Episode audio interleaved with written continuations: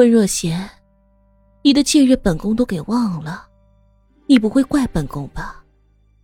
哼，温若娴，本宫也不是狠毒心肠之人。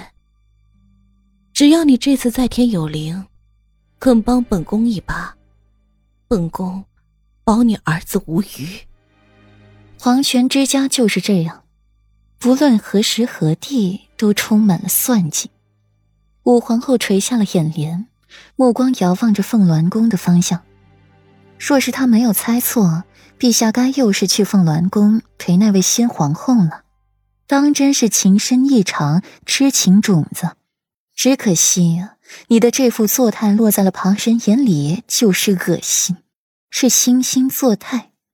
陛下，只有臣妾才是一心待你之人。温若贤不属于你。凤鸾宫，皇帝坐在凤座上，俯视着下面，心底一片荒芜。果然是高处不胜寒，难怪若娴不喜欢。皇帝唇角扬起了一抹笑意。看着下方，脑子里回想出了昔日和温若娴夫妻恩爱、琴瑟和鸣的日子，儿女环膝，岁月静好。只是后来这副宁静被打破，他也不知道是什么。从什么时候开始，自己的疑心病重，疑心若娴与人有染，疑心温国公府对朝廷不忠。疑心裴府勾结外国，疑心温若隐叛变，疑心永宁侯府不忠自己，改上先太子的船，最后因为自己的疑心病，把他们一个个都给逼死了，死的死，废的废，藏的藏。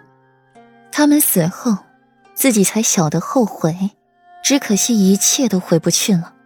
反倒是让那些罪人、杀人凶手活得风光满面、耀武扬威，活得一人之下、万人之上。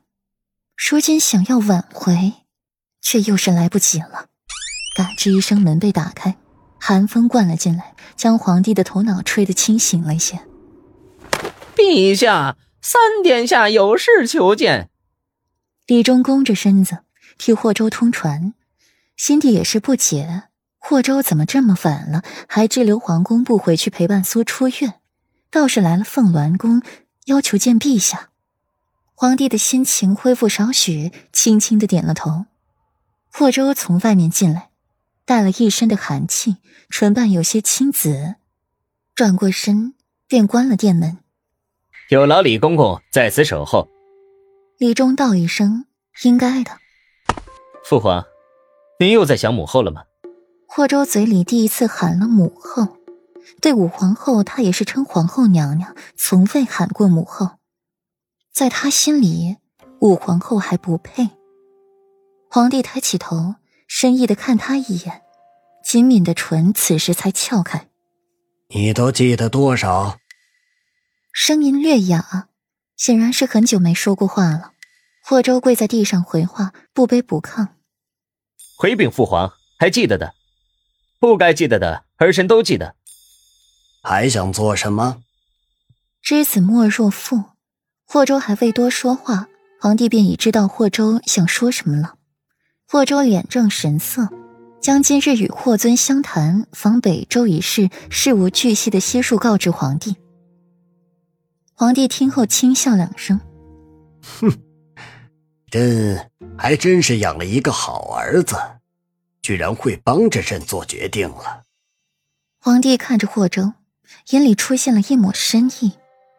这样玲珑心思的人，脾气倒是适合做皇帝，至少比太子合适。